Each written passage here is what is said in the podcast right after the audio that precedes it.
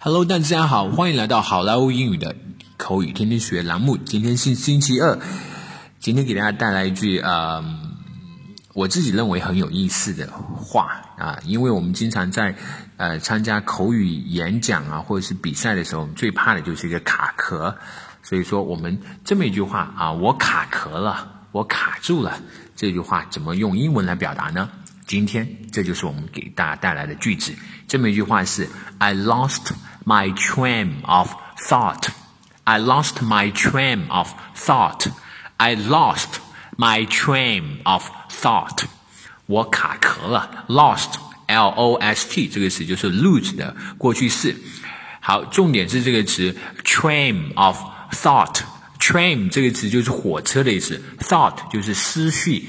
思路或者说是看法的意思，就是一连串的思路。我们的火车是一一连串一连串的嘛，一节一节的，所以就比喻成啊一连串的那个啊点子思路啊，这个就是思路的意思。Train of thought，所以这么一句话，I lost my train of thought，就是我卡壳了的意思。经常我们这一句话也会说成 I lost my track of thought，I lost my track of thought 也是一样的意思，我卡壳了。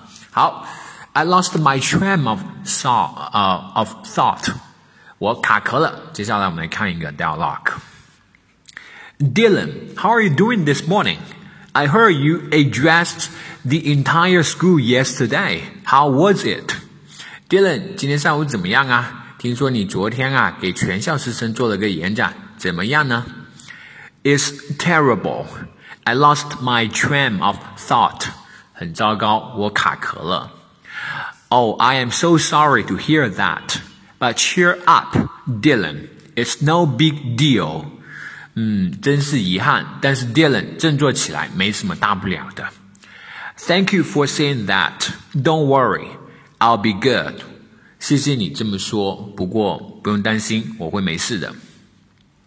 Dylan, how are you doing this morning? I heard you addressed the entire school yesterday. How was it?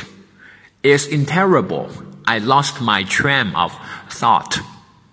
Oh, I'm so sorry to hear that. But cheer up. It's no big deal. Okay, thank you for saying that. Don't worry, I'll be good. All right, folks, that's all for today. 更多地道英语学习资源，欢迎锁定，欢迎关注微信公众号“好莱坞英语”。